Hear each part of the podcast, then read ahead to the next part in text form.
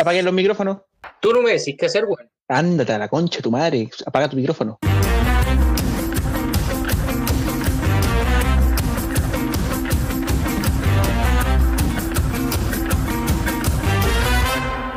Damas y caballeros, ¿cómo están? Buenos días, buenas tardes, buenas noches. Bienvenidos a Más que una pregunta, un comentario. Finalmente será ley. Después de una polémica y televisada votación, el Congreso terminó de despachar el proyecto que permitirá el retiro de hasta el 10% de los fondos previsionales de los chilenos y chilenas para intentar hacer frente a los efectos generados por la pandemia del COVID-19. Y este proceso legislativo tuvo de todo, desde la diputada Pamela Giles corriendo a lo Naruto hasta la senadora von Baer, citando completamente fuera de contexto al expresidente Allende para justificar su rechazo a la iniciativa. Todo esto pasando por presiones, acusaciones de cohecho o diputados que terminaron descompensados en la enfermería. Pero sobre todo, tuvo el apoyo de una importante cantidad de parlamentarios del propio gobierno. Porque seamos honestos, el verdadero perdedor en todo este proceso fue el presidente Sebastián Piñera y su gabinete más cercano. Blumel, Briones, Rubilar y su jefe de asesores y presidente de las sombras, Cristian Larroulet es que el gobierno usó todas las artimañas posibles para trabar este proyecto. E incluso, en una foto que a esta altura se transforma en icónica, el propio Piñera se reunió a solas con los diputados de Chile Vamos para intentar convencerlos de no apoyar la iniciativa presentada originalmente por un grupo de parlamentarios regionalistas. Intento que no sirvió para nada y fotografía que quedará para el recuerdo de un mandatario y un gobierno que cada vez está más solo. Y sea por las razones que sean que un conjunto de parlamentarios, diputados y senadores de derecha hayan apoyado este proyecto, que viene a tocar el corazón del sistema neoliberal instaurado durante la dictadura, lo cierto es que es un golpe a una administración que viene resintiendo desde hace meses los coletazos de una mala gestión. La defensa obstinada de una agenda conservadora, el viraje hacia una derecha más dura, al menos en el discurso, el abandono de la clase media, las graves violaciones a los derechos humanos durante el estallido social de octubre, la alta rotación ministerial debido a los errores y condoros de los secretarios de Estado, y ahora el manejo deplorable de la crisis sanitaria y sus consecuencias en la economía y la vida propia de las chilenas y chilenos han logrado lo impensado. Hoy, Chile Vamos no es la coalición supuestamente unida y cohesionada que llegó a la moneda, y el presidente de la República se encuentra más solo que nunca, sin parlamentarios leales, o una minoría de ellos, sin defensores de su legado, porque la argumentación de todos los diputados o senadores del oficialismo que votaron tanto a favor como en contra del proyecto argumentaban que las ayudas del gobierno llegaban tarde y eran insuficientes, y con una dirigencia en los partidos que está más preocupada de salvarse ellos que hundirse con este buque que cual Titanic zozobra por los mares de la política llevándose todo a su paso. Horas antes de grabar este capítulo, el gobierno anunció que el presidente finalmente promulgará el proyecto de ley aprobado por ambas cámaras, dando entonces curso a esta popular reforma constitucional. Antes también, el senador Alamán anunció a nombre de la bancada de senadores de gobierno que no presentarían un requerimiento ante el Tribunal Constitucional para echar abajo la iniciativa e incluso conminaron al presidente a aprobarla, algo impensado para estos parlamentarios que usaron un sinnúmero de argumentos para descalificar el proyecto. Finalmente, a Piñera no le quedó otra que ponerle su firma al texto legal. ¿Era eso o un probable segundo estallido social en plena pandemia? Seamos claros, hay gente que hoy está desesperada. No tiene qué comer, no tiene cómo pagar sus deudas o cómo enfrentar los efectos que la crisis ha generado en sus trabajos o emprendimientos. Y si a eso le sumamos los mediocres apoyos que el gobierno ha anunciado, plagados de letra chica, basados en el asistencialismo o que no consideraban las reales necesidades de las chilenas y chilenos, terminaron creando la tormenta perfecta para que la administración piñerista sobrara y terminaron por hacer que la estocada final se la dieran sus propios congresistas. ¿Qué ven ahora para Piñera y su gobierno? Bastante poco, la verdad. Ya debilitado, el empresario no tiene otra opción que levantar la cabeza y empezar a pensar cómo terminará el tiempo de mandato que le queda. Y no será tarea fácil, de acuerdo a diversas versiones de prensa, si en este momento quisiera realizar un cambio de gabinete y de timón a su gestión, son pocos los que se atreverían a saltar al barco y embarcarse en una aventura con el mandatario. No nos olvidemos además que en octubre corresponde la realización del postergado plebiscito constitucional y asumir un rol radical y caldear mal los ánimos de una ciudadanía con una tendencia mayoritaria hacia el apruebo, según los sondeos, sería un suicidio y con unas municipales que eventualmente serían una derrota mucho más amplia, considerando que los alcaldes y alcaldesas oficialistas que están en comunas importantes no podrán repostular un nuevo periodo debido a la propia negativa del gobierno de vetar dicha disposición de la ley. Entonces, solo queda administrar, jugar poco, intentar recuperar la economía, calmar las aguas, evitar todo tipo de reformas estructurales y buscar la cohesión interna si es que quieren tener un resultado decente en los procesos electorales que vienen. Eso y evitar que el presidente siga apareciendo solo en las fotos. o que por lo menos no intenten proyectar una soledad privada en una imagen pública. Cristian Díaz, ¿cómo está? Hola, hola amiguito, ¿cómo está usted? ¿Cómo están todos quienes son- nos escuchan? Hoy un día histórico, un día que queda marcado en los libros de historia, el día en que Piñera escuchó al pueblo. Yo hoy me declaro Beatriz Sanchista Piñerista. Gracias, querido presidente, por ese 10%. Saludos. Pero eso, eso, Reviviendo muertos. Por favor, ¿por qué habla gente que no se le ha presentado todavía? No entiendo. Presento a mi amigo Pancho Enríquez. Hola, hola, ¿cómo están todos? Qué gusto verlos. Hoy día con una gran sorpresa, y digo gran porque es grande el amigo que, que tenemos hoy en día. No quiero adelantar nada más. Eh, esa risa característica. Estoy muy contento de verlo después de mucho tiempo.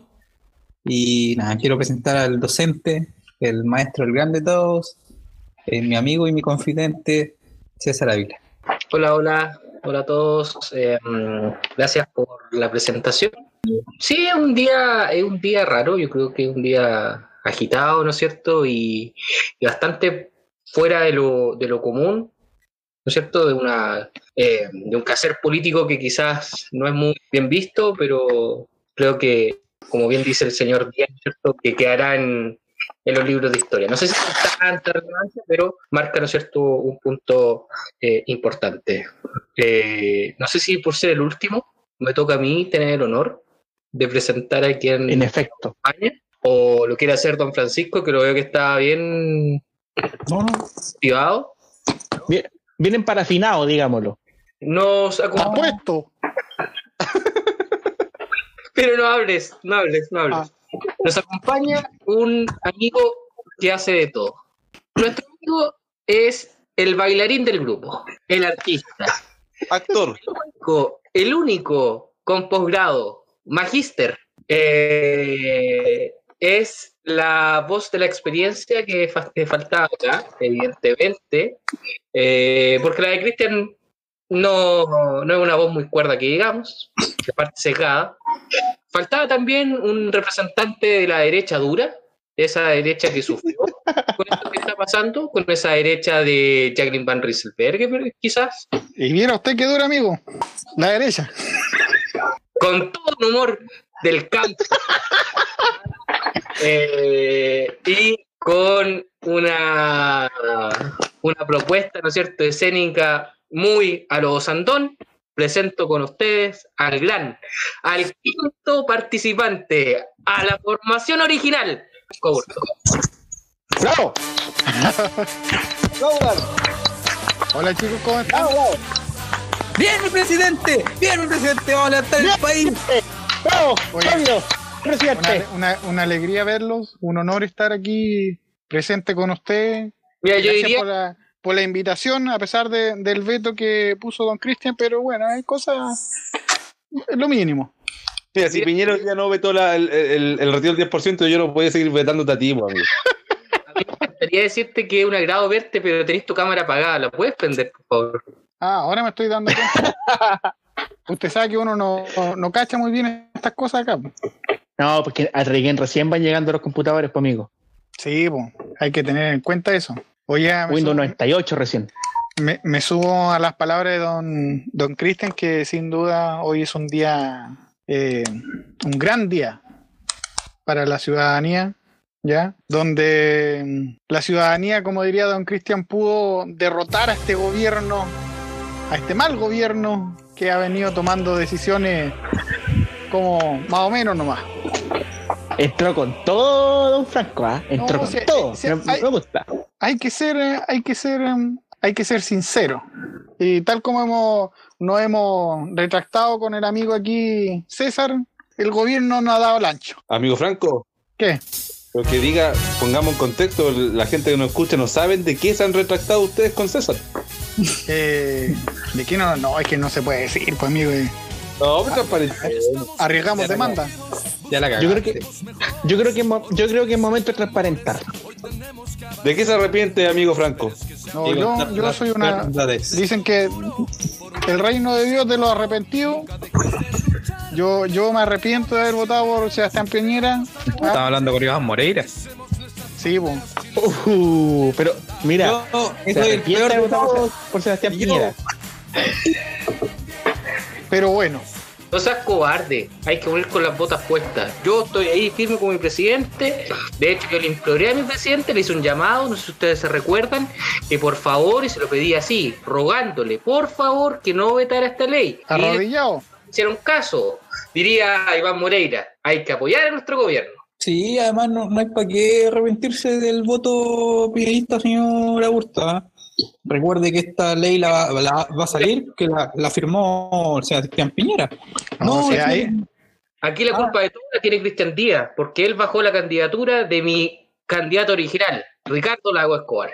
Por su culpa, ustedes de- me dejaron sin candidato y me obligaron, me llevaron al extremo a tener que votar por Sebastián Piñera. Entonces yo te culpo a ti y te emplazo, señor Cristian Díaz, a que te hagas cargo del daño que yo le he causado a mi país votando por este gobierno nefasto. Y toda la culpa, la Por Piñera. la culpa la tienes tú, tu gente, tu frente amplismo y todas esas cosas. Yo le Pero recuerdo, qué violento. Yo le recuerdo, amigo, que la candidatura de don Ricardo Lagos la bajaron desde el interior de la ex concertación para subir a un tal Guillé. Qué mal candidato, pero qué gran tuitero. Tú eras de la concertación, pues por eso. Usted era, usted era, usted era ¿Cuándo chico socialista, Partido ¿Ah? Socialista. Yo me acuerdo, tú y Ricardo, chico socialista. Muéstrenme pruebas de aquello. Adjuntamos, eh, bueno, la gente no lo, no lo va a ver porque solamente se escucha, pero mostramos una imagen de Michelle Bachelet eh, Ah, junto a un ¿Verdad? ¿Verdad? Pues cuando el amigo. Cristian se sacó una foto, una foto con la presi. una foto. Sí, con la- Hay, hay una bandera de Bachelet en la casa de Cristian. Hay Sí. videos de eso, Sí. además. Sí, señor. Así Yo- te- tiene, de hecho, Hay yo una, me acuerdo hay que una imagen de, hay una imagen de Bachelet, una paloma de Bachelet, en los cimientos de mi casa. Ayudó a rellenar una parte de una pared. Sí, señor. Se ve de- de- desde la parte trasera, se ve. Sí, señor. yo me acuerdo que usted tenía colgado en la muralla un, un centillo donde decía Bachelet, así como lo, cuando dice Marco Antonio Solís cuando va al, al Festival de Viña, algo así. Yo me acuerdo de eso. ¿Se acuerda? Ya, pues. bueno, no, no lo voy a dejar de mentiroso. ¿Para qué?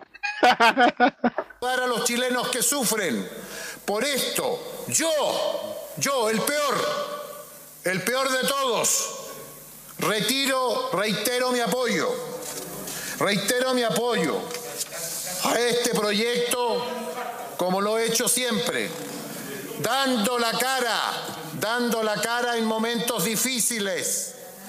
En el pasado lo di, momentos difíciles para mí, con la verdad, con la verdad siempre. Bueno, vamos a lo importante. ¿Qué pasó hoy día en el Congreso? Yo lo dije en la editorial, eh, pero, quiero el análisis de ustedes respecto a lo que pasó. Se aprobó el proyecto del 10%, hubo- tuvo un trámite bastante largo, en el Senado fueron casi siete horas, un poquito más de discusión eh, y de debate, eh, frases notables como la de Iván Moreira, eh, el, el peor de todos, o que me podrán echar de la UDI, pero no, no van a sacar a la UDI de mi corazón, entre otras frases. Eh, Ena, Ena Baer citando a Salvador Allende, Navarro No. tratando a Briones eh, del Lento. Eh, O sea, tuvo de todo, de todo, de todo. Si la discusión en, en la Cámara de Diputados tuvo importantes momentos, el Senado tuvo mejores momentos, creo yo. ¿Cuál es la opinión al respecto de, de esta mesa amplia, ahora con un quinto Beatle presente? Yo solamente quiero decir una cosa. No cantemos más el himno nacional. No lo hagamos. No saquemos banderas. Sobre todo, ¿Qué si wea, las, qué wea más, qué wea más, más horrible? sobre todo si las vamos a poner al revés. Yo creo que ahora lo que hay que hacer para celebrar es correr a, a lo Naruto, como la Pamela Giles. ¿Ah?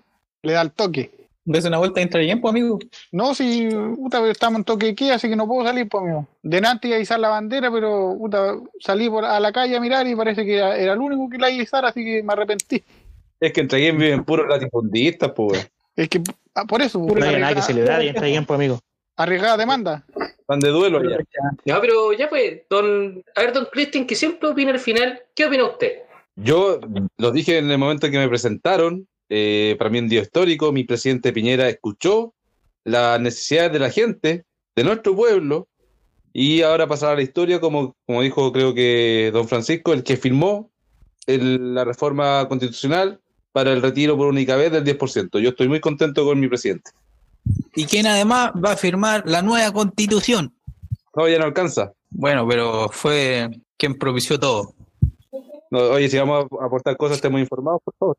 Pues es que yo creo que hay que valorar. Ustedes no han valorado al gobierno de, de Sebastián Piñera. Yo sí lo valoro, yo sí lo valoro, de forma negativa, pero lo valoro. No, no, no, un infiltrado en la derecha que la está destruyendo desde sus propias eh, entrañas, ¿no es cierto? Entonces ustedes no han valorado esto. ¿Tú todavía piensas que nosotros somos los enemigos? no somos tus compañeros, compañeros. No, yo ahora, a- a- hablando un poquito más en serio. ¿No se eh, está hablando en serio? No, yo no, yo no estaba hablando en serio.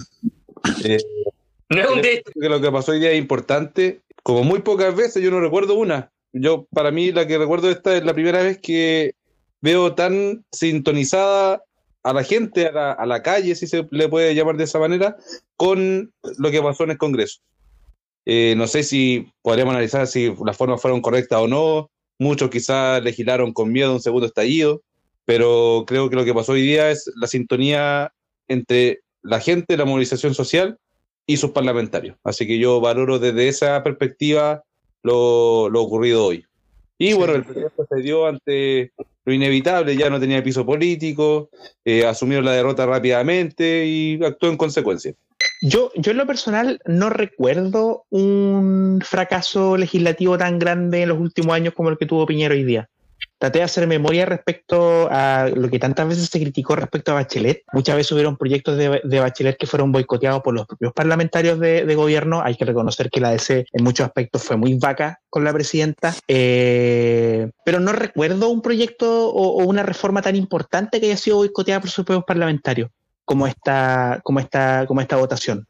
Es Lo que significa no- además un montón de cosas. O sea, Sí, no, que de partida no vieron reformas importantes en los gobiernos de la concertación. Claro. No, y mira, no, no, pero pienso, pero pienso en, en el, pienso en el último gobierno de Bachelet, pienso en, en un gobierno que se jugó también tantas reformas estructurales, entre comillas estructurales, en temas de educación, en temas de, de municipalización, en temas de gratuidad, en temas de reforma tributaria, y, y no recuerdo un, un, un fracaso eh, legislativo tan grande como este.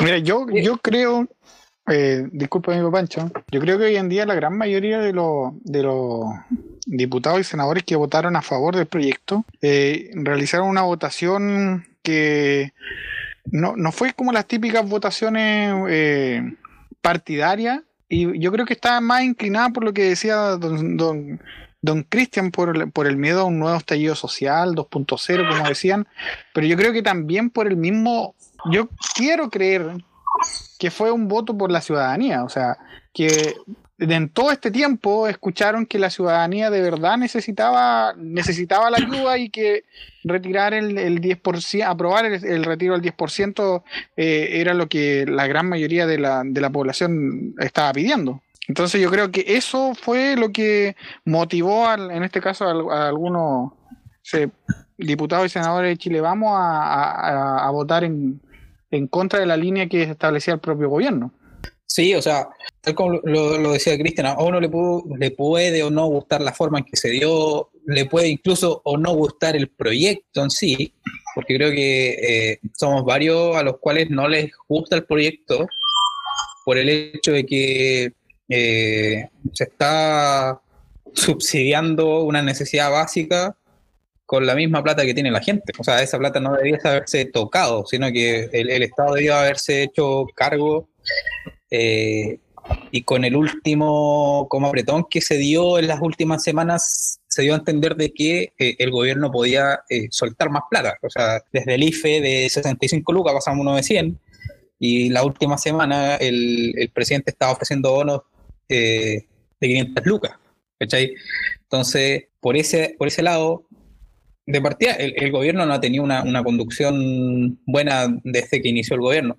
¿ya? O sea, le costó asentarse en todos los cargos, sobre todo los que son de, exclusiva confianza. Habían eh, cargos que estaban seis meses sin, sin poder ser eh, asumidos. Y bueno, el otro, el otro día Blumel lo, lo explicitó, creo que fue él, que dijo que perdieron la forma de, de guiar a la coalición en el momento en que asumieron. Entonces eso te da a entender de que, claro, o sea, después de dos años de gobierno donde no fueron capaces de alinear a su gente en ciertas cosas, donde cada cierto tiempo se le escapaba un voto, eh, y eso decantó en que hoy día, por ejemplo, fueron 116 votos los que aprobaron, y el mínimo de aprobación era 92. ¿Cierto? Sí. 93. 93. Sí, entonces fueron muchos votos. La, vez anterior habían votado 95 a favor. Entonces son 21 votos adicionales que se lograron, eh, o más que se lograron, o sea, que perdió el gobierno.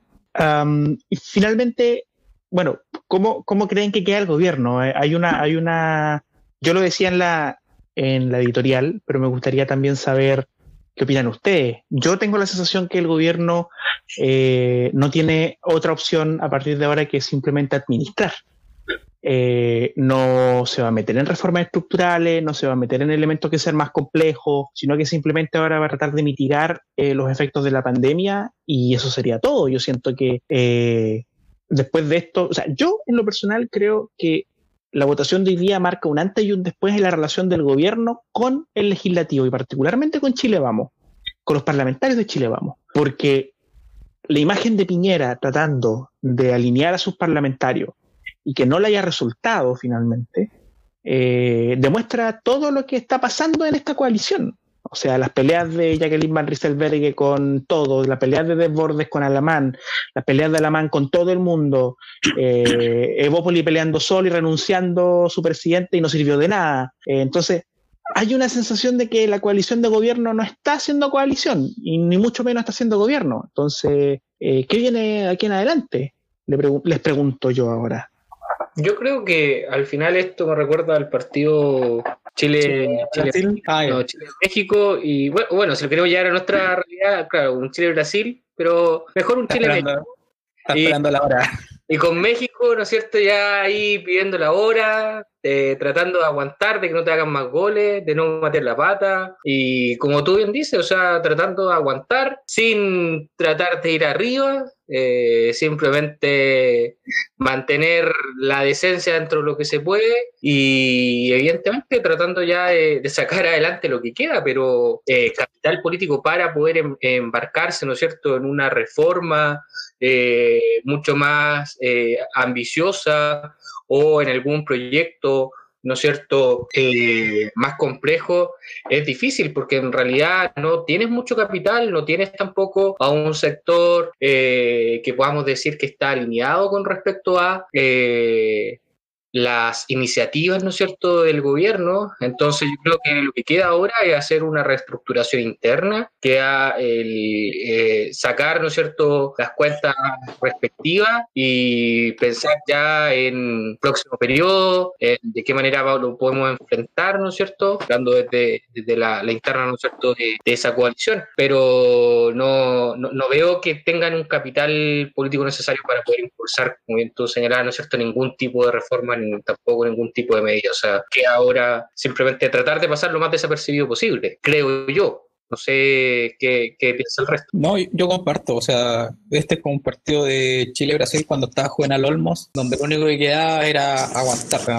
Por, favor, no más. Eh, Piñera, bueno, hace rato ya que perdió la conducción del gobierno. Y tal como decía Ricardo hoy, lo, lo que queda, la sensación que queda es que los parlamentarios, en particular de Chile Vamos, eh, se dieron cuenta de que seguir como alineados con el gobierno es casi ir cavando su propia tumba. Hoy día tienen que salvar su propio eh, capital político y, entender de que con eso se pueden presentar a una, reelección o a una elección en, otro cargo de representación, pero que seguir alineados con, el gobierno eh, les puede perjudicar más que beneficiar al, fin y al cabo. O sea, lo vimos con Moreira, que es un histórico de, la derecha, desde los apoyos incondicionales a, Pinochet y, bueno, a este mismo gobierno en su inicio, y que resulta que en la última semana, tanto él, Osandón, eh, que si bien Osandón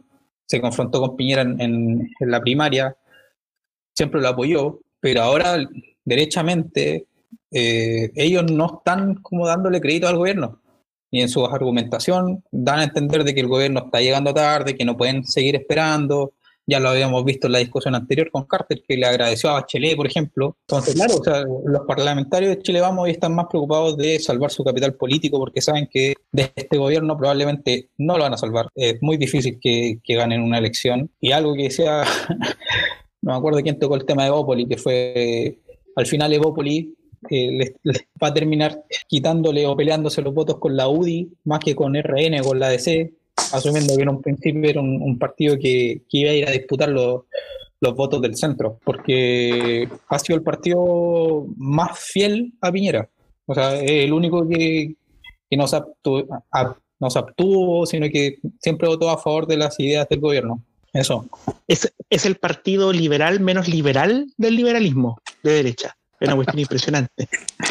Don Franco, ya que se rió, ¿qué cree usted? No, yo creo, mira, yo hace tiempo ya como que vengo pensando que desde octubre del año pasado con el estallido social ya no existe gobierno. Que en realidad este gobierno no perdió las riendas del, del asunto y no, y no pudo tomarlas nuevamente. Creo que no hay un liderazgo. Piñera está más que claro que hace mucho tiempo dejó de ser un líder. Ya, yo creo que hasta, en- o sea, ya ni siquiera para los partidos del oficialismo ya es un líder, pues entonces tú te ponías a pensar en, qué irá a terminar esto, ¿cachai? Entonces yo, yo creo que aquí al, al plebiscito muchos diputados y senadores de, de la UDI, de RN, no me extrañaría que estuvieran a favor de, de una asamblea constituyente, ponte tú. Convención. O sea, una convención. Pero no, no- de verdad que ya con, con los votos de hoy como que no, no, no, no es extraño. Pero yo creo que en ese sentido también podemos sacar cuentas alegres o, o puede ser una, una oportunidad para algunos, pensando en esta idea que, que siempre suena, ¿no es cierto?, de renovación de la política, renovación de la política, y más que hablándolo en términos de edad, yo lo pienso en términos de de repente figuras que quizás eh, no estaban siendo como el top de línea, ¿no es cierto?, dentro, o los referentes dentro de, de la derecha, que hoy en día sí pueden eh, tomar un rol mucho más protagónico. Yo creo que ese puede ser también una de las eh, una de las cosas que marquen, ¿no cierto?, los meses que vienen. El cómo eh, figuras van a intentar capitalizar, ¿no es cierto?, y tomar como la bandera de lucha de este sector. Lo pienso precisamente en lo que señalaba Franco en el tema, por ejemplo, de lo que se viene, ¿no es cierto?, eh, en cuanto al plebiscito eh, es también un, un- un punto que se puede aprovechar políticamente para poder, eh, ¿no es cierto?, levantarse como una figura eh, de peso dentro de dicho sector. esta derecha social que habla Moreira. Pero, pero comparto, o sea, ¿Te gusta Moreira? el compañero Moreira. Sí, es estilo de político. ¿ah? Yo sé que tú serías de sí, entre Navarro y Moreira. Eh, entre Alín con Moreira probablemente, po, por la tendencia al chupe. A la chicha. Sí.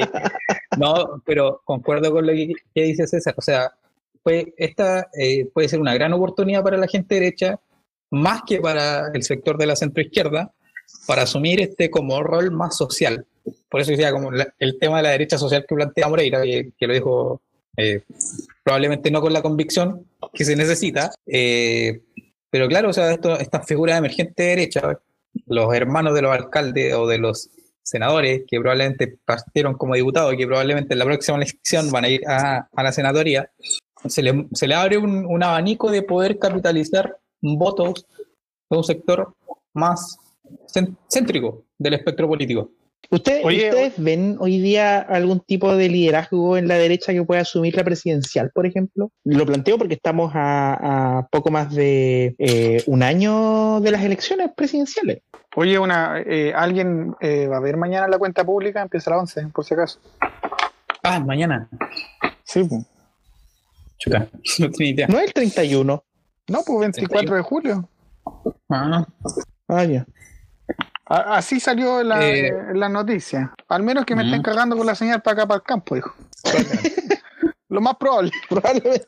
No, pero respondiendo a lo, a lo de Ricardo, dentro de la derecha como figura, eh, obviamente está Lavín, que no es, no es una buena figura presidencial a mi gusto, me gusta mucho como alcalde, no así como, como presidente, y además porque la- la- ha emergido por su, su aparición pública más que por su, su conducción política entre las condes o por sus aportes eh, al sector.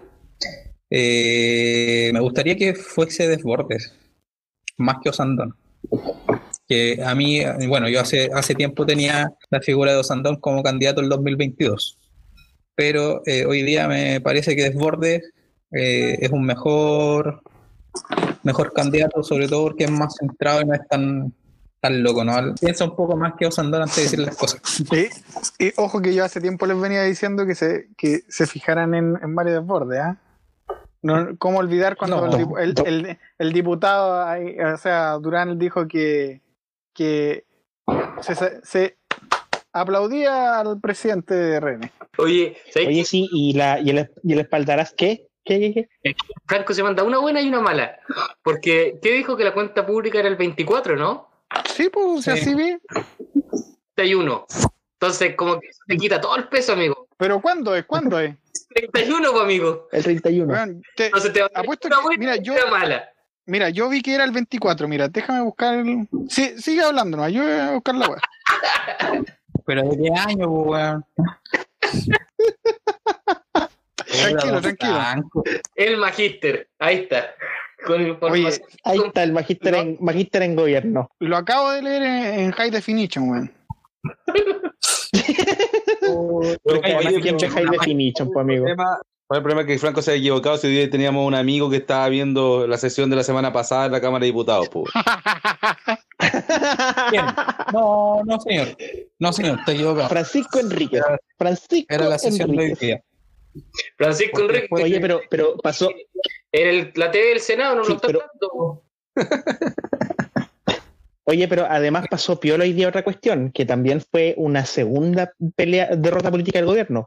Inmediatamente después de que la eh. Cámara de Diputados, eh, sí, de que la Cámara de Diputados aprobó el proyecto del 10%, rechazó el veto presidencial a la ley de eh, servicios básicos. O sea, dos derrotas consecutivas en menos de 10 minutos, literalmente. Eh, y por 118 votos en contra. Eh, entonces, eh, definitivamente hoy día quedó demostrado, que por entonces pero ¿qué, qué fue eso? Pero, Estaba cambiando la radio, perdón. ¿Llueve mañana o no? No, no alcanzó a ver el tiempo. Entonces queda demostrado finalmente que este gobierno ya no tiene ninguna capacidad de, de dialogar con su propio sector. Es una cuestión increíble. No, y, y después en la tarde el TC eh, falló a favor de la pesca artesanal, de la ley de la jibia. Sí, de ley de la gira. Pero eso fue por un requerimiento que presentó una pesquera, que no, no, no fue del gobierno. Porque también el gobierno, yo veo que, que, que se olvidó de su, de su labor de colegislador y, y, y- básicamente se dedicó a trabar los proyectos que no le gustaban, ¿no? Porque el, el, el, el Ejecutivo se puede haber sumado como colegislador al proyecto, eh, agregar eh, indicaciones, pero básicamente jugó la, la estrategia de bloquear la, la discusión, de hacer que perdieran en, en cuanto a votaciones. Hasta hoy día en la mañana todavía está la posibilidad de que se vetara o se fuera al TC. Entonces se olvidó de, como dice Ri- Ricardo, de conducir y básicamente intentó contener y bloquear. Ese fue el rol que, que asumió y bueno, para mí, como decía Franco, el gobierno estaba muerto en octubre y ahora fue la último, el último clavo de sus sepulturas, eh, básicamente. pero ¿saben qué? Yo igual hay un punto, ah, fuera de que esté que está a favor de todo lo que pasó, eh, sí hago No que eh, el nivel de las argumentaciones me preocupa. El nivel de la argumentación en el sentido de el- los discursos, ¿sí? Que apelan simplemente a, ¿ah? a agradar. Exactamente, agradar, ¿no es cierto?, a la mayor cantidad de personas. Y eso también es preocupante porque en lo personal no siento que uno tenga que legislar en base al ser popular, ni tampoco dar frases para galería que sean en ese sentido poco, poco rigurosas y poco cuidadosas con respecto a las expectativas que les podemos generar de las personas. Eh, y eso no quiero decir que esté en contra de lo que sucedió ni lo que de las votaciones, pero sí de las argumentaciones. Yo creo que ahí son cosas distintas que las podemos separar. Yo sí creo que ahí hay un rol y tienen que también tener en, consideración ese, ese punto al momento de, empezar a, a intervenir. Ricardo Felipe. No, yo creo que hubieron parlamentarios que se pasaron, que se pasaron tres pueblos en su, en su argumentación. Creo que eh, los que propugnaron o los que panfletearon respecto a que esto significaba el final de las AFP o que significaba un golpe al modelo neoliberal, yo creo que se pasaron tres pueblos. Porque aquí lo que estamos discutiendo es una situación excepcional, no estamos discutiendo el fondo del problema. Sin embargo, intentaron llevar la discusión para allá. Eh, cosa que me parece a mí que es equivocada, porque si bien es un golpe, como lo dije yo en la, en la, editorial, es un golpe probablemente a uno de los tantos componentes del modelo, no es el derrumbe del modelo, como diría Mayol, sino que es simplemente eh, un elemento excepcional que toca el modelo pero que no lo hiere de muerte. Lo que sí creo es que en este tipo de discusiones que tienen que ver con situaciones de urgencia y de emergencia, yo entiendo que los parlamentarios recurran a la emocionalidad, porque este proyecto de ley parte de la emocionalidad. Parte desde el hecho de que hay gente que está pasando necesidad y eso, aunque tú tengas 20.000 argumentos técnicos, no, no lo puedes cambiar. Eh, y por lo tanto, quienes hoy día hablen o quienes eh, esbozaron argumentos mucho más allá de lo que yo decía anteriormente del derrumbe del modelo, estas cuestiones que no son así, porque el neoliberalismo no se cae, o sea, la bolsa mañana sigue funcionando, eh, la bolsa de valores, eh, sin lugar a dudas que esta discusión tuvo mucho de emocional, porque la situación es excepcional y la situación es emocional.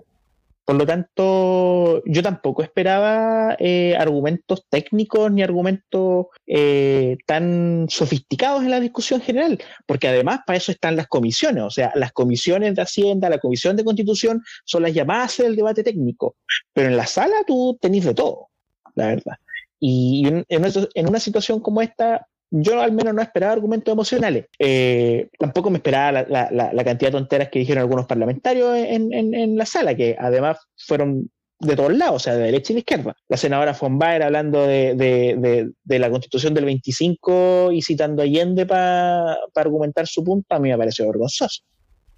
Pero, pero como te digo, no esperaba una discusión tan eh, técnica, sí esperaba una discusión emocional, porque este es un proyecto emocional. Independiente, como decía Pancho, que algunos en algún principio dijimos que no era una buena idea, porque esto debió haber sido inversión del gobierno, el Estado debió haberse puesto con las lucas para eso y no haber recurrido a los fondos de los cotizantes, pero ya que estamos ahí, se tuvo que dar, no, no había otra opción.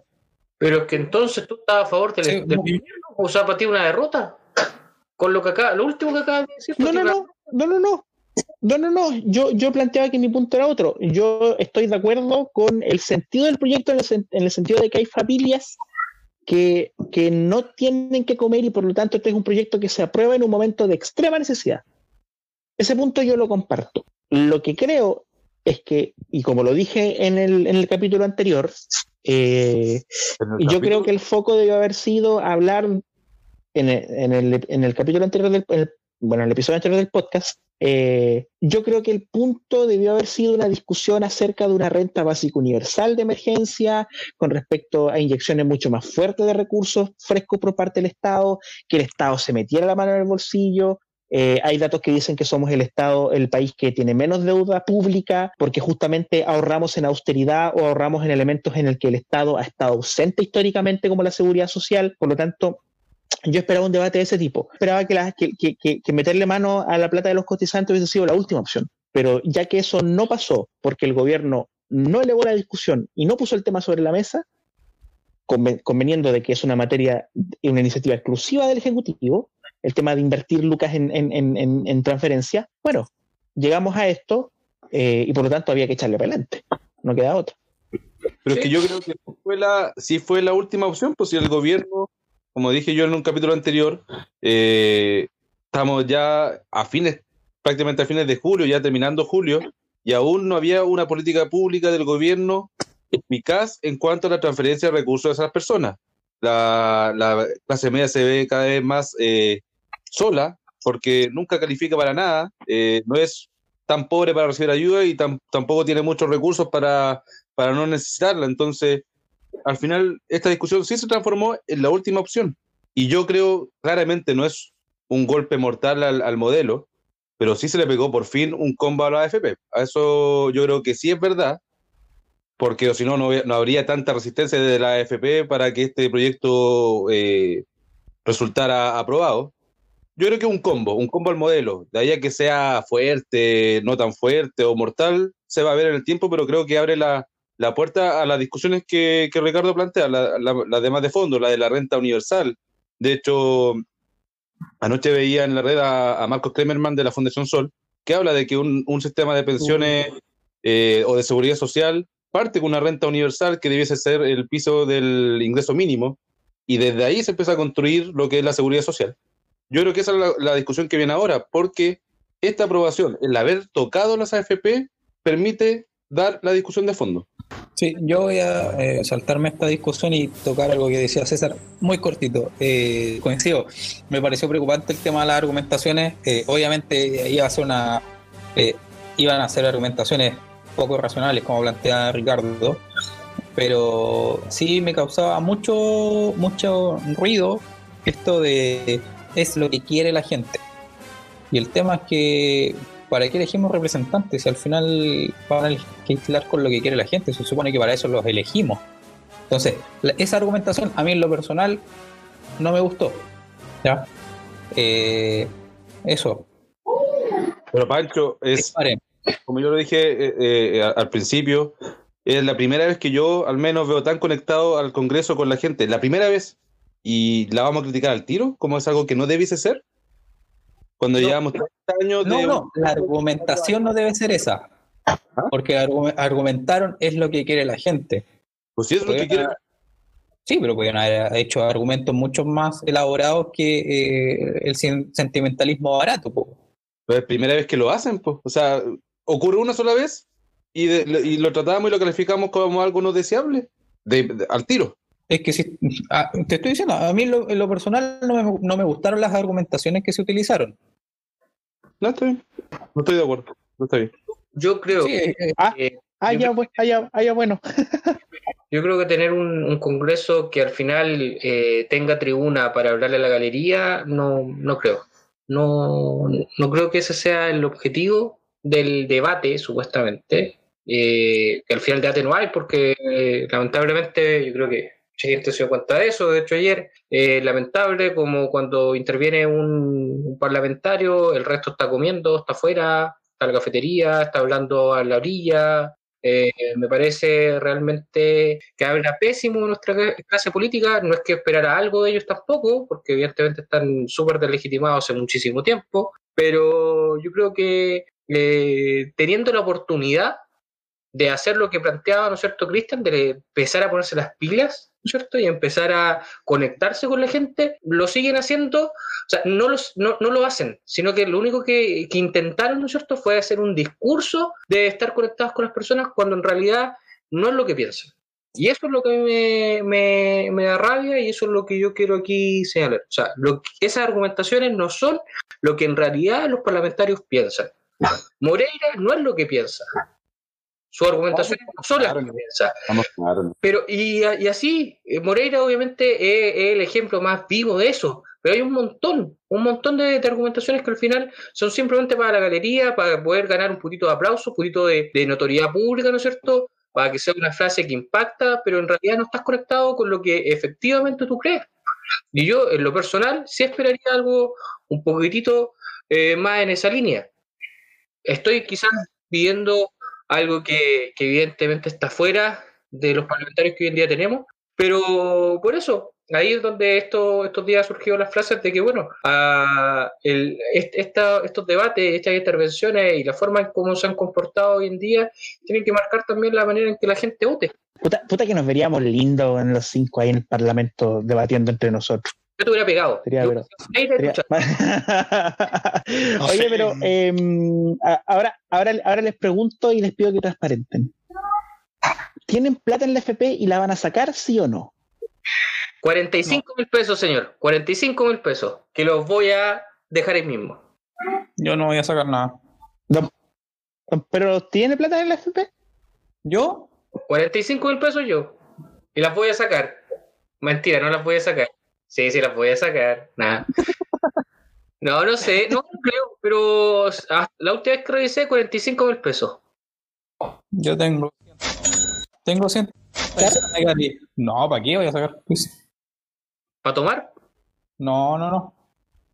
Mientras no falte, no sobra ni falta, así que estoy bien. Para tomar nunca falta la plata, amigo.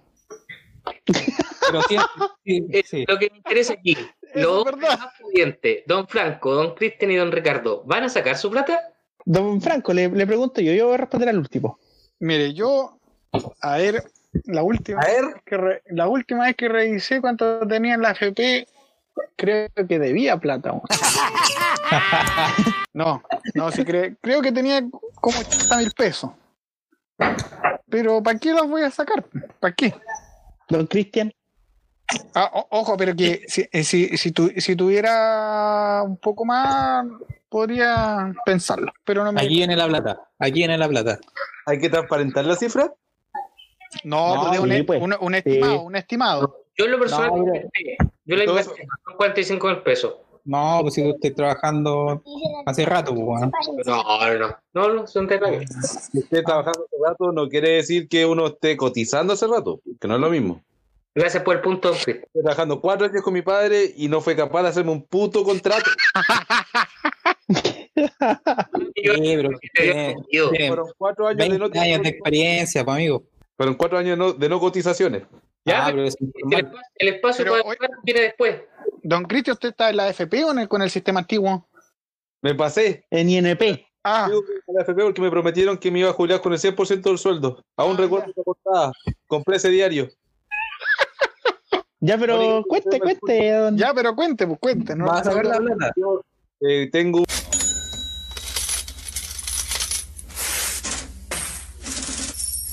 Ah, ya. para mi edad es una mierda de plata. Debiese tener más. Eh, y yo, la precarización laboral de, de este país, así que no se preocupe.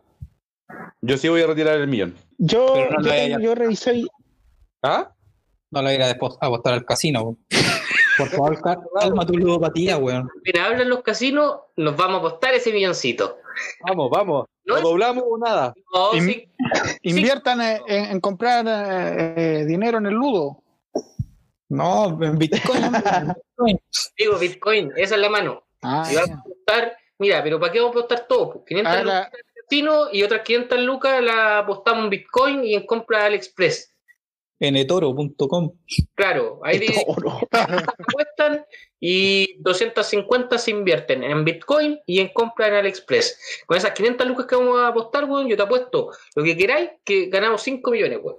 No, si yo el millón lo voy a apostar directamente a la, a la segunda docena en la ruleta. Ahí la weá se dobla o la pierdo. Ya, y don, don Ricardo, usted. Yo reviso hoy día mi cartola, tengo. Eh, así que eventualmente podría sacar todo. Pero sí me gustaría sacar el monto, pero para meterlo a una cuenta de ahorro. Muy bien, Eh, y para que, pa que no esté sujeto a los vaivenes del, de, la, de las ganancias y las pérdidas de la FP. Creo que si las sacara sería para eso, la verdad. Para meterlas al banco. Porque si le dijiste que la iba a sacar Peter el país, pues, weón. No, no, no, no, no, no, no. Eh, queridos auditores, yo espero que ustedes tengan buena memoria y recuerden el capítulo donde hablamos de esto, en un primer inicio, donde Ricardo Felipe dijo, Ah, verdad. aquí sonaré soberbio, pero...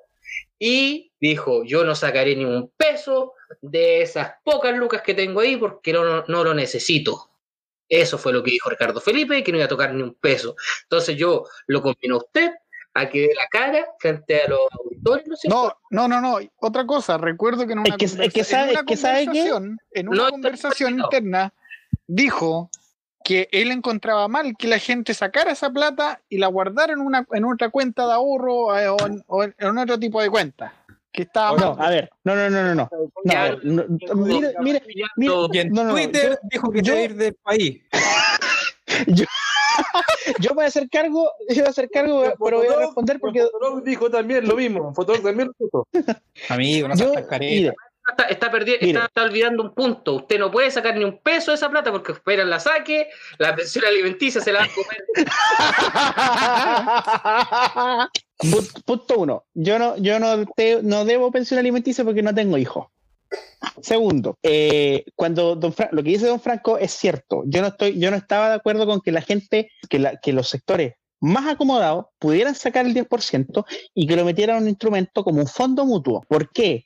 Porque el fondo mutuo tiene una bonificación estatal de aproximadamente un 15 o un 20% para quienes metan plata. Entonces a mí me parecía injusto que los sectores más acomodados que iban a sacar plata de su AFP la metieran a otro instrumento, porque evidentemente esa gente no va a, gas- no va a sacar la plata para comer, sino que la va a sacar para meterle una cuenta de capitalización, otra cuenta de capitalización, y que más encima el Estado le bonifique eh, por, por, su, por, su, por, su, por su depósito. Eso es una cosa. Pero yo la voy a meter a un banco, donde los intereses no los pone, donde los intereses no los paga el Estado, los paga el Pero- banco. Ojo, es diferente. Ah, y lo que dice don César, eh, yo dije que no iba a sacar la plata, porque no- yo en ese momento pensaba que eran 80 lucas lo que podía sacar, porque en ese momento tenía eh, eh, eh, ahorrada.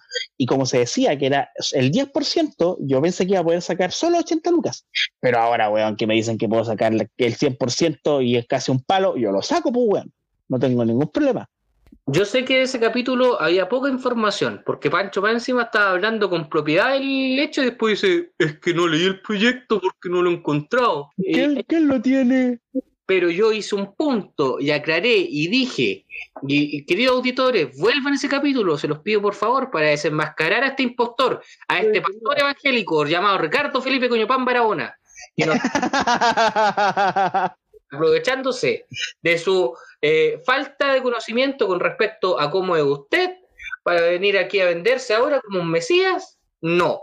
Usted no me va a sacar ni un peso y yo me voy a encadenar en la FP1 hasta que esto sea una ley, Ricardo Felipe, una enmienda de esa ley y se deje ahí por escrito. Ricardo Felipe Coñopán Barahona, RUT, 18 millones, 452, 695 reservaremos, no saque ni un peso de su fondo. Ni siquiera 8 lucas. ¡Bravo! Bravo. Aplaudan. Bueno, pero esa es la discusión, eh, muy interesante discusión. Hace tiempo no teníamos una discusión tan, tan eh, eh, apasionada como esta, así que muy bien. Ya, pues entonces eso sería hoy día. Eh, gracias por, por- por escucharnos. Don Franco, ¿escuchó lo- la última parte o no? La- le anda echando leña a la estufa, amigo. Uh, Uh, ¡Qué lujo! qué lujo! Acá en Temuco y para las casas estamos en emergencia, no se puede hacer fueguito. Puta, acá hace, hace un frío, diga. Una helada que está cayendo. acá hace calor. no, se cae igual. Estoy ahí al lado del calefactor, weón. Me acostar a las 6 de la tarde para no sentir frío, güey. ¿Qué está diciendo don César? Nos tomamos unos 10, 15 minutos para molestar o no, para huevear, para huevear con, con Franco. Creo que no lo introdujimos bien. ¿A quién? ¿Qué cosa? ¿Qué? ¿Y a quién? Nuestro invitado, pues quién es, que nos cuente sus vivencias y es nuestro amigo. Oye, Sí, quiero hacer un punto. Quiero hacer un punto. Que el weón que se acaba de reír de, de lo que dijiste fue Pancho. Para que después no mande mensaje No. diciendo, oye, no hablemos de esto, no nos riamos de esto. ¿Y qué? O sea, no, perdón, fue Franco. ¿Qué dije mal? ¿Qué cosa? que no lo introdujimos. Pero por eso. Pero eso era una Y, ahí Pancho, y, y Pancho dijo, ¿qué cosa?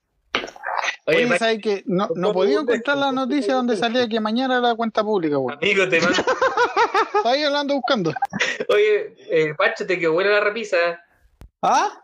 Te quedó buena la repisa al fondo. Ah, sí, ahí está. Ahí la hizo usted, amigo. Sí. Está bonita, ¿eh? La voy a mandar a hacer un gallinero porque me hace falta, cabrón. Ya, eh, ¿hacemos eso, no? Unos minutitos para hablar de Don Franco o lo ya, pues. Me parece. Eh, O Beatle. no, li- eh, pero, ya, pero li- lidera usted, don César. No, no, no, yo lo presenté. Yo creo que lo, este espacio lo va a li- a liderar un hombre con visión de futuro. Un hombre que el estandarte de la ordinariez. Cristian Díaz. Pancho, te hablan. Francisco Enrique. Francisco Enrique. a, a Franco Aburto, porque tú eres quien más conoce a este personaje, nacido bajo el signo de Libra, Franco Aburto. Soy Virgo, amigo. Adelante, don Pancho. Uh, Eh, sí, pues, bueno, hoy día teníamos un invitado, no hemos hablado de él, no lo conocemos, nadie sabe quién cresta es. Eh, don Franco, ¿quién, quién nos puede decir? ¿Cómo está? ¿Está ahí? No, no sé. No sé. preséntate tú. Sí, preséntate tú. Es que no sé qué queréis, mier- no sé qué mierda queréis, César. No, lo que pasa es que en todo este capítulo ha estado, y al comienzo lo dijimos, un quinto integrante. Que esta era la formación original, de hecho. Hicimos incluso un piloto en el cual Don Franco participó activamente, casi se quedó dormido, pero participó. Y eh, gracias a las decisiones que tomó Cristian Díaz, lo tuvimos que dejar fuera. Entonces yo hoy en día, después de que ya lo han O sea, escuchado, di- di- diga- digamos que, digamos que eh, eventualmente Don Cristian Díaz sería la Yoko Ono de este grupo. efectivamente. Claro.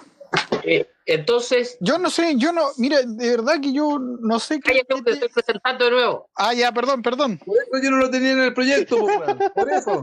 Pero a ver, pero ¿por de qué? respeto, sabes Yo- que no me caí ni tan bien, weón. Qué buena decisión que tomaste, Cristian Díaz. Algo bueno hay ahí. El tiempo me va a dar la razón. El tiempo me va a dar la razón. Ya, Franco, calladito. Ganas me van a dar de seguir viniendo aquí a apoyar. ya. Entonces, eh, recapitulando. eh, ¡Concha de su madre! en, todo, en todo este capítulo lo han escuchado, pero quizás no nos hemos dado el tiempo de poder explicar quién es este personaje, un poco facho para algunas cosas, un poco campesino también, pero nuestro amigo, nuestro gran amigo Franco Aburto, quien estudió con nosotros, ¿no es cierto? Vive en Traiguén. Eh, no, eh, Una piedra en tu camino. Franco, nos gustaría que le pudiera contar, quizás resumir su vida a la, a la gente que nos está escuchando. Y esto es como una entrevista de trabajo, amigo, que tengo que decir todo. Es la misma wea que dije yo. Lo que quiera contar, nomás lo que quiera contar. No, es que la introducción fue mejor. La Pero tuya, tú, tú ya diste detalle de mi vida completa, pues. ¿qué detalle sí. no diste nada? Pero dio a conocer mis detalles más íntimos. ¿Sabes que entonces vamos a hablar de ti? ¿Se acuerdan cómo conocieron a Franco Burto? ¿Cómo? A No. ver, ¿cómo? Yo sí, en las clases de antropología se sentaba al final y no nos saludaba. pues. ¿Verdad? Llegaba con cara de malo. Mirando Nadie me pecho pescaba, nadie me pescaba. Pero si entráis con el pecho levantado, mirando al frente, no mirando a nadie, no saludando, te sentáis ahí atrás. Y cuando llegaban tus Ahora amigos. de paso que aquí, derecha- viene- que aquí viene el de curso superior, decía. Sí. Weón, que se yo antropología, decía. Yo, lo que mirá, con, con un dejo de, de, ¿cómo decirlo? Como un poco de asco, sí, es, esa es la palabra, asco a Francisco. Pero, A Francisco, no, no, no, no, no. Ahí, ahí yo esto- estoy en desacuerdo con usted. Es más, eh, No, yo, yo de estoy de acuerdo presencia- porque. De todas presencia siempre me cayó bien el amigo Enríquez, ¿ah? Porque que- tenía como una. Yo, mira, siempre en Morandé con compañía me recordaba el Chocopete, entonces, ah, como que. un personaje menos funable, por favor. abría la boca y te cagaba, eso está claro. No, pero yo, yo siempre eh, con estima al amigo aquí, Francisco. No se Ah. puta, con lo, con lo que acabas de decir no se nota mucho, pues. Franco, Oye, pero, pero, pero, ¿cuándo se afianzó nuestra amistad con Don Franco? Yo recuerdo que en economía, ¿o no? Creo que fue en economía política. Cuando la, cuando la profe lo trataba de señora, que parecía señora, tanto que reclamaba.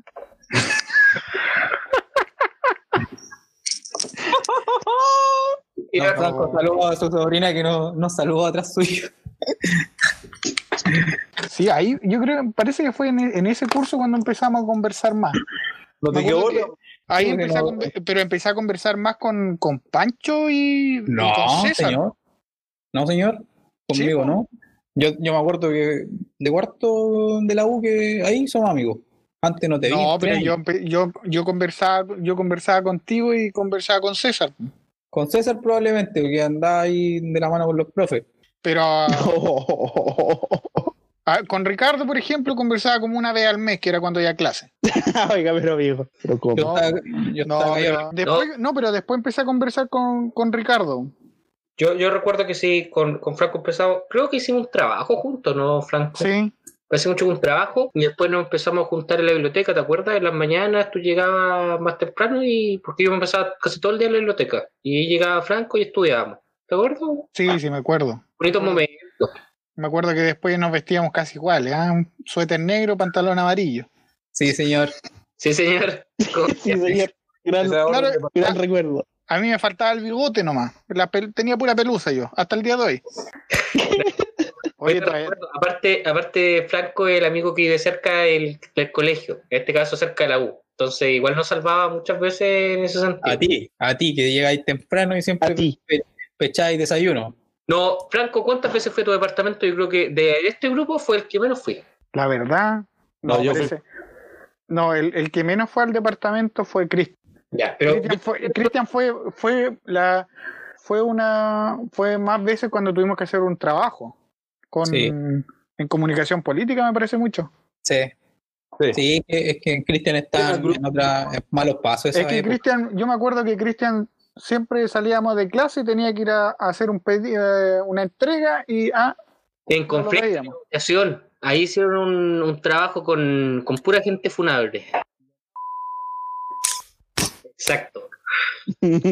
No, pero, pero César sí iba, César me acuerdo, ¿te acuerdas que iba a dejar el, el- el auto al departamento? Sí, si a eso te necesitaba el culiao. Pero el que más iba yo creo que era Pancho. No. No, Sí, Panchito no iba. Sin duda, Mel. Entonces, una vez. No, sí, De hecho, Panchito igual. Panchito igual fue varias veces. Alto Pancho ahí, tú eres de la casa, porque tú después llegás y decías, no, si hay que tomar desayuno, y poníais la mesa, y De, el de hecho, de hecho, yo, en la, yo en la mañana llegaba solo al departamento y antes de preguntarme cómo estaba, me dice, oye, Pancho no vino. Te tirabais en la cama de, de Don Franco, le conocíais la pieza. Hay, hay unos recuerdos que no vamos a mencionar, ¿se? No, no, eso no. Ricardo Felipe, que nos quedamos ahí. No. Va el carrete ese. Deñer, Deñer, cuidado, da peligro, yo soy el malo. Si no lo coge con Chequirisi, te voy a tumbar. No, yo fui, sí, yo iba, pero siempre, siempre respetuoso, siempre, siempre ahí, sin querer ser invasivo. Yo prefería morirme de hambre eh, antes de ir. Porque usted, comida. Yo prefería ir. es que no, es que Franco es bueno para Franco es bueno para la cazuela y yo soy malo para la cazuela. Eso es lo que pasa. Entonces, por eso no iba mucho. No, yo cuando fui me, me, me dijo, ven, te cocino tallarines. De hecho, hay una foto de eso igual. Sí, pues, le estaba cocinando a Panchito. De hecho, me acuerdo bien porque fue eh, cuando estábamos en quinto. Y fue como cuando Franco volvió de Traillena a Temuco. Y yo lo fui a ver al departamento y conversamos un poco. Buenos momentos. Sí, pues. Cuando Pancho me dijo, no tenía un, un delantal que te pongáis, me dijo. Que no quería Ah, que yo me ensuciara mi ropita. Sí. No. Oiga, don Franco, Dígame.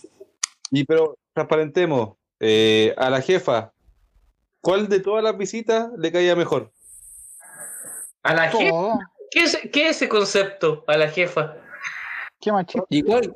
Sí, no, y además, ¿cuál es la, la intención de ver cuál de todos les caía mejor? Parece bueno. Sí, ¿cuál, es la, la- ¿Cuál es la intención de hacernos pelear? No, No, Esa. A, a mí me parece buena la pregunta. ¿Quién, ¿Cuál de nosotros le caía peor? Sé- la, la verdad, a usted no, no le, La no le caía mal. La verdad. No, No, no, la verdad no, es que a ninguno le caía bien. De usted verdad. no, no, al contrario. Siempre se, se conversaba harto con usted, me acuerdo. Con César, con Pancho. Pero tiene que haber uno que le caía menos bien. Sí, bo. No, Pancho no. ¿Y por qué yo? Yo, ¿Cuál le caía peor y por qué yo? yo recuerdo que, que ese, esa persona era yo porque siempre me mandaba comentarios desubicados. Ah, Pero- ah, pero es que tú te estás.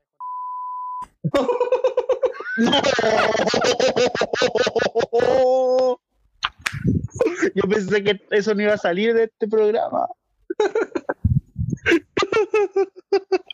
¿Pero por qué lo silenciaste, César? Demutea, demutea a Franco, weón. Desbote a Franco. Si él lo tiene que hacer. Ya, ahí, ahí volvió. Oye, pero usted me está. Usted, don César, empezó que tenían que hacerme preguntas. Oye, debut y despedida de esto, ah, nunca más a invitar. No, yo creo que ha sido lo mejor de, de todo. me, parece, me parece un gran capítulo, la verdad. Esa, esa última parte no va. Vamos a quedar ahí. A na- ninguno le caía mal. ya, pe- pero ¿quién preguntó? Eh. ¿Quién No, se indicó? ¿Quién se indicó? Usted dijo, usted mismo dijo. Creo que yo era el que le caía mal. Te Ya, está dando la razón. Una cosa es decir eso, otra cosa es por el, la- el motivo. Pero si tengo que responderle bien, pues con argumentos, pues amigo. Está bien, como, como, ahí- como, ahí como el único, como el único posgrado de este grupo tiene que ah, defender el método científico. Muy bien. Pero ahí hay algo de fondo, porque si a ella le molestaba que tú era porque no veía un buen partido, pues. No quiero hablar de eso. Yo no estoy de acuerdo con esto, con que se la boca. Ah, pero ¿cómo tú, tú hablaste de mi vida privada cuando me presentaste? ¿Qué? ¿Qué es de tu vida eh, privada? ¿Qué? cortar, deja de poner cosas que tengo que seguir cortando, eso lo voy a cortar. Ahí lo que acabo de decir también lo voy a cortar. Sí, tú. Va a quedar así, presentamos a Don Franco. Y después, acto seguido, despedimos el capítulo. Don Franco, eh, Virgo, listo. Virgo no se libra. Digo, trae bien, listo. Oye, pero, pero lo importante es que han sido años de buena amistad. Años de buena amistad. No, Buena Y- amistad. ¿No? yo con César nos Puta, empezamos a llevar bien en quinto la U. ¿Sabes la verdad? Y esto, y esto yo lo quiero transparentar. Tuvimos que invitar a Franco Augusto en este capítulo porque estábamos peleando mucho. Y Franco es el hombre de la mesura. Y El eso, hombre, y, y eso que nos están jugando ludo, ¿ah? El hombre cuando peleamos en el grupo y alguien se sale, el que hace, manda un mensajito por interno, no se peleen. ¿Y qué hace? No peleen, chiquillos. ¿Y qué hace? Le manda el mismo mensaje a los dos, pero le cambia el nombre. Por ejemplo, si pelea Cristian con Ricardo, pone, le manda el mensaje a Cristian y pone, tú sabéis cómo se pone Ricardo, pues si es medio hueón.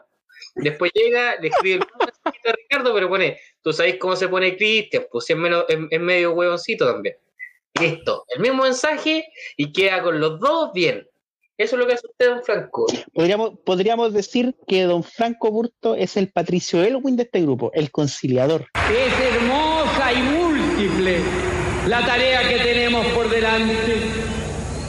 Restablecer un clima de respeto y de confianza en la convivencia entre los chilenos, cualesquiera que sean sus creencias, ideas, actividades o condición social, sean civiles o militares. Sí, señores, sí, compatriotas, civiles o militares, Chile es uno solo. Es un hombre de los acuerdos. El Nelson Mandela de este grupo. Oye, Hay que pero si- decirlo. ¿Para qué van a estar peleando? Es que me saca de aquí ese usted weón. No, mira, antes me, me acuerdo cuando peleábamos por el ludo. Oh, te salían puros seis, pues. ¿Y a dónde llegaste, don- a dónde llegaste Cristian Díaz? Puta, Cristian alegaba porque al resto le salían Oh. seis, pero cuando le salían los seis a él, calladito. Pero yo no compraba.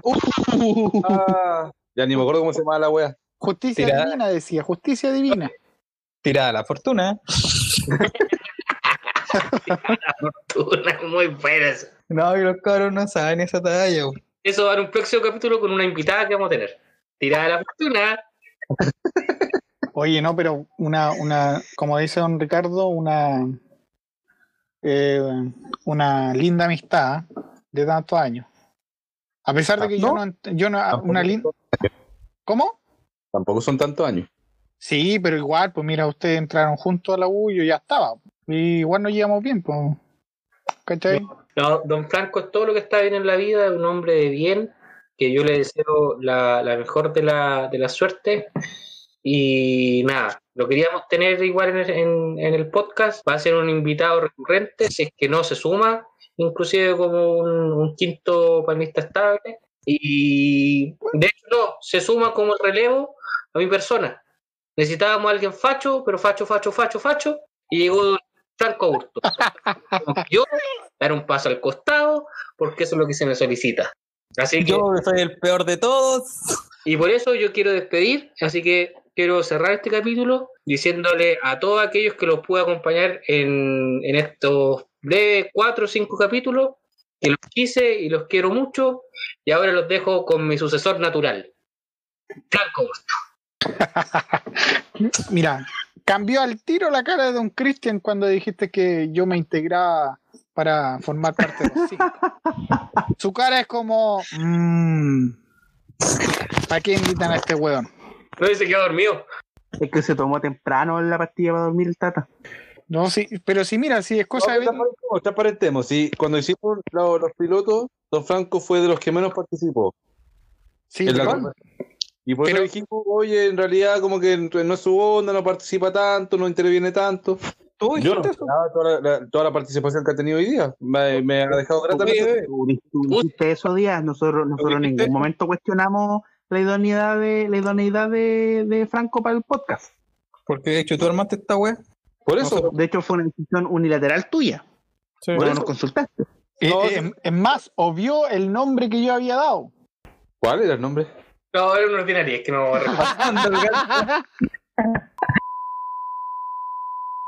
No se puede decir. ¿Qué nombre más funable, weón? No. Ah, no. A Dios se le piden otro tipo de cosas. Pero yo le voy a pedir a Dios, Jarita, que no te mandes ni una cagada. Ya, vamos cerrando, chiquillos, vamos cerrando el boliche. Oye, muy, muy agradecido de la invitación que me hicieron hoy. Te apretaron y te Pero no te vayas. po. ¿Está yendo? No te. Ah, ¿Está entrando ahora? es que me tengo que ir a acostar, weón. Antes que. No, así estoy leseando. No, está bien. Oye, ha sido un muy, un muy, un muy buen capítulo el de hoy día. Yo creo que logramos subir el nivel, eh, logramos llegar a un, a un nivel mucho más alto en este podcast. Era necesario caer bajo para volver a. ¿A subir? Justamente. Hay, hay que decir que eh, este capítulo sería el sexto, pero va a ser el quinto porque el quinto eh, tuvo errores incorregibles. Yo aquí quiero hacer un llamado para eso- esa gente que nos está diciendo, oye, flojos de mierda, graben alguna weá. Lo hicimos, grabamos. Álvaro Galeoro, te amo. pero eh, por errores del señor Cristian Díaz quedaron inmanejables los archivos que se grabaron. Por tanto, eh, se hace virtualmente imposible. Quizá en algún momento nos daremos el tiempo de poder juntar todos esos audios y hacer el compilado de ese capítulo y lo, lo divulgaremos, evidentemente eh, sin ninguna validez temporal, porque estamos hablando de un hecho específico. Pero Divulgaremos. pero bueno, en algún momento, ese será el capítulo oculto que en algún momento, cuando cumplamos un año de, de podcast, lo vamos a liberar. Me parece. todo- Don Franco Burto, vamos a empezar ahora en orden inverso a la presentación. Palabras al cierre. No, pero a ver, ¿qué les puedo.? Oye, no, si y todavía no encuentro dónde, a dónde vi que era la, la cuenta pública mañana, weón. O sea, Amigos de WhatsApp. No, oye, con respecto a eso, eh, yo vi un día, hoy día un tuit de la diputada Giles. Pero Hablando- la wea que veis, po. ¿Ah? Grande, ñetito. ¿Hablando qué? Hablando de que, la, de que la cuenta pública era mañana. Si yo lo vi en una, en una página que, que salió la información, de hecho la leí. Pamela no acuerdo cuál era. Giles, po. weón. ¿Cuál es tu problema, Bueno, da lo mismo, da lo mismo. Estamos en las palabras al cierre, muchachos. Don Franco Burto, palabras al cierre. Ah, puta, muchas gracias, cabrón. ¿Qué más le puedo decir? Agradecido de la vida. Un canta la vida, un cantador. Don César Ávila. Me, El me- maestro, me de- me despido con una canción. ¿Qué canción? María, María, María Elena. Ya, muchas gracias.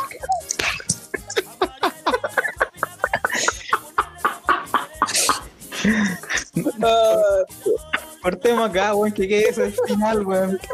Qué mejor cierre, weón. Qué mejor cierre. Chao. Y con un beso lleno de amor, yo te he entregado todo mi querer, porque te quiero, mi morenita, y estar con ella